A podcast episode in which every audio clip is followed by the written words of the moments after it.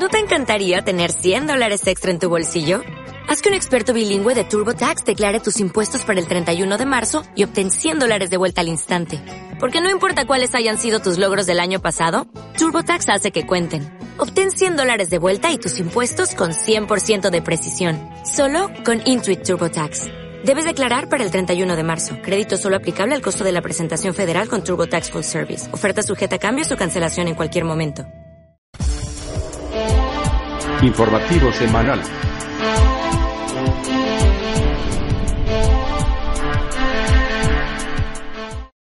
Feliz Santo y Año Nuevo. Bienvenidos al informativo de Magnífica TV, dedicado a ofrecer las noticias más relevantes de la Iglesia. Hoy es miércoles 3 de enero de 2018 y estos son nuestros titulares. Los mensajes navideños del Papa Francisco y los de la Jornada de Oración por la Paz del 1 de enero han estado dedicados a los emigrantes y refugiados.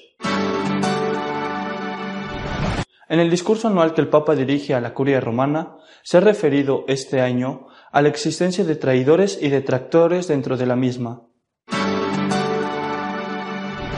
El Papa emérito Benedicto XVI ha prologado un libro, homenaje al cardenal Müller, en el que destaca su fidelidad a la tradición y también al Papa Francisco.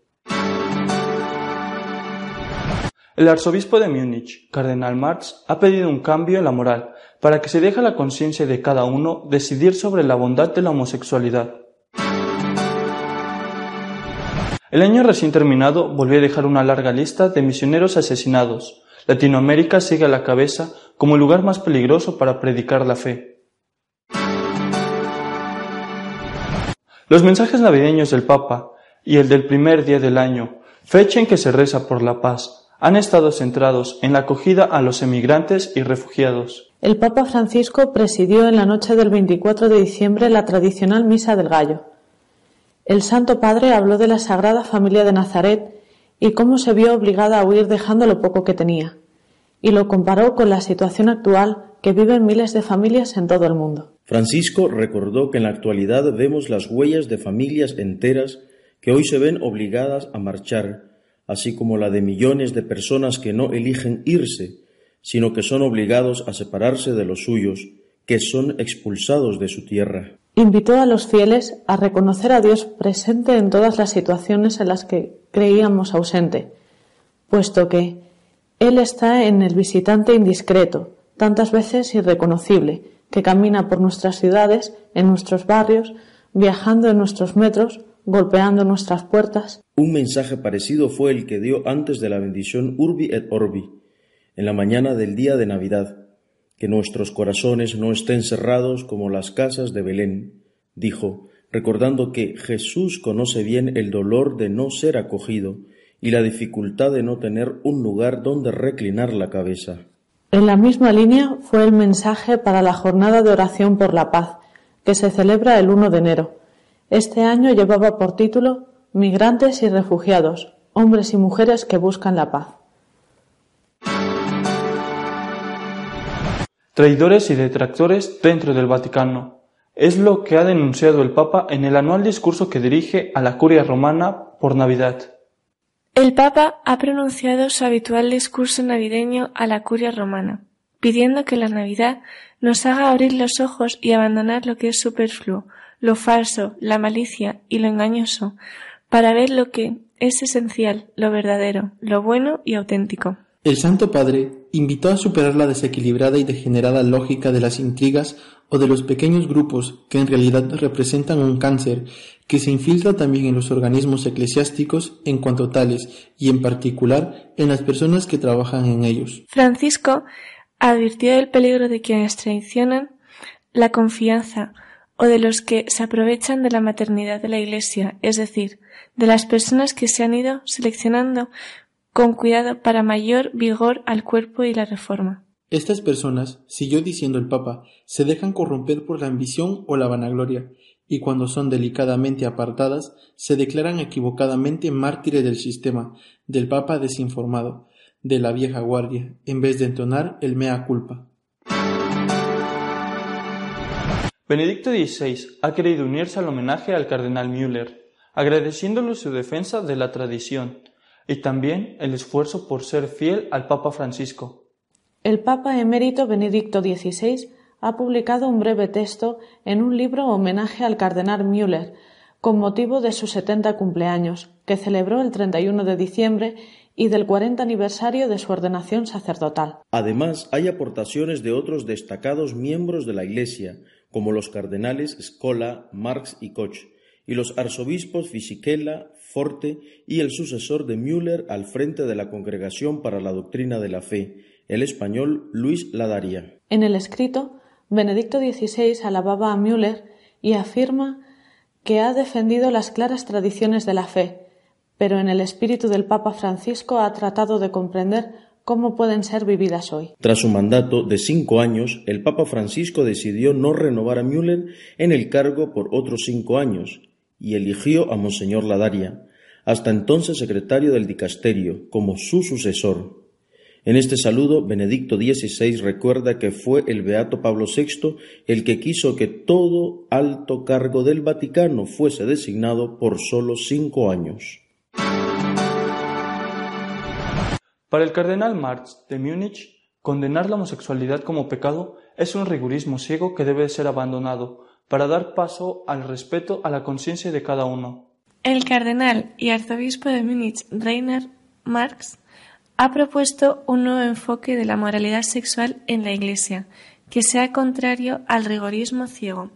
Para Marx, era incorrecto decir desde afuera que alguien está en, el estado de pecado mortal, y eso también se aplica a la evaluación de la homosexualidad. Sin mirar la conciencia del individuo, sin mirar su realidad, sus circunstancias concretas, una evaluación del comportamiento no es posible, explica el presidente de la Conferencia Episcopal Alemana en una entrevista en la edición de enero de la revista mensual de Herder. No es suficiente decir que uno sabe por sí mismo lo que es bueno para sí, escribe Marx. Por supuesto, esto también trata de la responsabilidad del Evangelio y de toda la enseñanza de la Iglesia, pero luego debe haber respeto por la decisión que uno toma en libertad. Latinoamérica se sitúa un año más a la cabeza de los continentes donde más misioneros han sido asesinados. Las cifras vuelven a constatar el riesgo que lleva consigo evangelizar. Como cada año, la agencia de Fides, dependiente de las obras misionales pontificias, publica la lista de agentes pastorales y misioneros asesinados en el año que concluye. 2017 ha dejado un saldo de 23 misioneros muertos, 13 sacerdotes, un religioso, una religiosa y ocho laicos. Por noveno año consecutivo, Latinoamérica se ha convertido en el continente con mayor número de muertos, con once, de los cuales ocho eran sacerdotes, uno era religioso y otro laico. La mayoría de víctimas mortales han sido a mano de delincuentes que querían robar o secuestrar para conseguir un rescate. Tras Latinoamérica se sitúa África, donde han sido asesinados diez misioneros, cuatro sacerdotes, una religiosa, cinco laicos. En Asia ha sido asesinados dos misioneros, un sacerdote y un laico. Muchos misioneros han sido asesinados durante intentos de secuestro o robo, realizados con gran ferocidad en contextos de pobreza económica y cultural, de degradación moral y ambiental, donde la violencia es casi la norma habitual de comportamiento. Nuestro editorial de esta semana está dedicado a comentar las reacciones a los elogios que el Papa emérito Benedicto XVI ha dedicado al cardenal Müller. El año termina con una polémica, sinceramente lo digo, absurda. Eh, el Papa emérito Benedicto XVI ha prologado brevemente un libro en homenaje al cardenal Miller con motivo de su septuagésimo cumpleaños, apenas una dedicatoria. Eh, en ese breve prólogo, eh, el Papa Benedicto elogia al cardenal Miller y dice que ha defendido la clara tradición de la fe, pero con fidelidad al Papa Francisco, en el espíritu del Papa Francisco, intentando comprender cómo puede ser vivida hoy. No sé por qué eso tiene que provocar una polvareda hasta el punto de que un periódico titulaba diciendo que el Papa emérito había dado un bofetón al Papa Francisco eh, porque el Papa Francisco no había renovado el nombramiento de Cardenal Miller como prefecto de doctrina de la fe y que elogiar al Cardenal Miller era ofender al Papa Francisco. Cualquiera que conozca mínimamente al Papa Benedicto sabe que es una persona incapaz de ofender a nadie y de ofender a nadie deliberadamente. Es decir, que nada más lejos en el pensamiento del Papa emérito que ofender al actual pontífice. Pero sí ciertamente que en ese elogio hay una intención. Es un elogio merecido a una persona concreta que es su amigo, pero también hay una intención. Estamos en una situación en la Iglesia en la cual incluso, por ejemplo, una palabra amable o una cita de San Juan Pablo II es interpretado por algunos como una ofensa al Papa actual. Esto es ridículo, esto es absurdo. Algunos que se presentan como los amigos del Papa Francisco, habría que decir supuestos amigos, estoy convencido, lo he dicho muchas veces, que son sus peores enemigos, están empeñados en hacer un antes y un después desde el momento en que empezó el gobierno de la Iglesia por el Papa Francisco y antes todo lo demás, dos mil años, incluida la Sagrada Escritura. Incluido el Concilio Vaticano II, porque hasta el Concilio Vaticano II hoy ya es visto con sospecha por estos. Mm, dicen que sus documentos, sus constituciones fueron fruto del consenso y que por lo tanto no responden a la verdadera mentalidad eh, del Papa actual. Repito, están empeñados estos supuestos amigos del Papa Francisco en decir que todo lo anterior no sirve y que la Iglesia empieza desde el momento en que, llegó al pontificado del Papa Francisco. Esto es absurdo, esto es ridículo, esto no puede ser así y además estoy segurísimo de que este no es el deseo del Papa Francisco, de que esta no es su intención. Vuelvo a repetir, son algunos supuestos amigos suyos que le están causando un enorme daño. Eh, lo que el Papa Benedicto ha buscado siempre, hay que recordar aquel memorable discurso a la curia romana, y lo que ahora con este sencillo elogio al cardenal Miller vuelve a poner de manifiesto, es la necesidad de la continuidad en la Iglesia. E, e, e, en una frase, como él hace las cosas, sintetiza eh, un pensamiento completo, una teoría.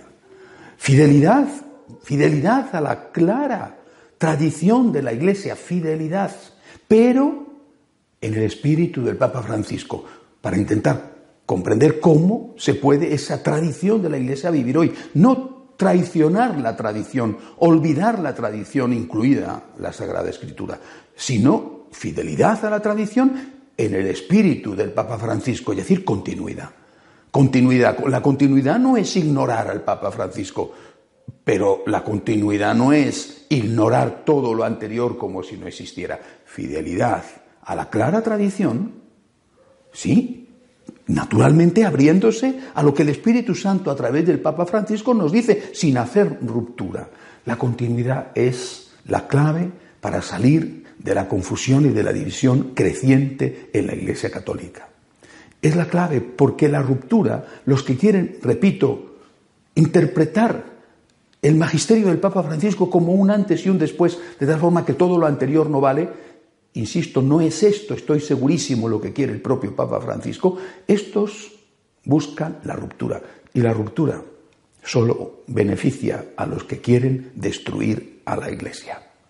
Que tengan un año nuevo santo, un año nuevo confiando en Dios, que ama a la Iglesia y nos ama a cada uno de nosotros mucho más de lo que podemos imaginar. Hasta la semana que viene, si Dios quiere. Si desea estar al tanto de lo que va sucediendo en nuestra Iglesia, puede hacerlo en nuestra página web de noticias www.católicosonline.org. Hasta la semana que viene, si Dios quiere.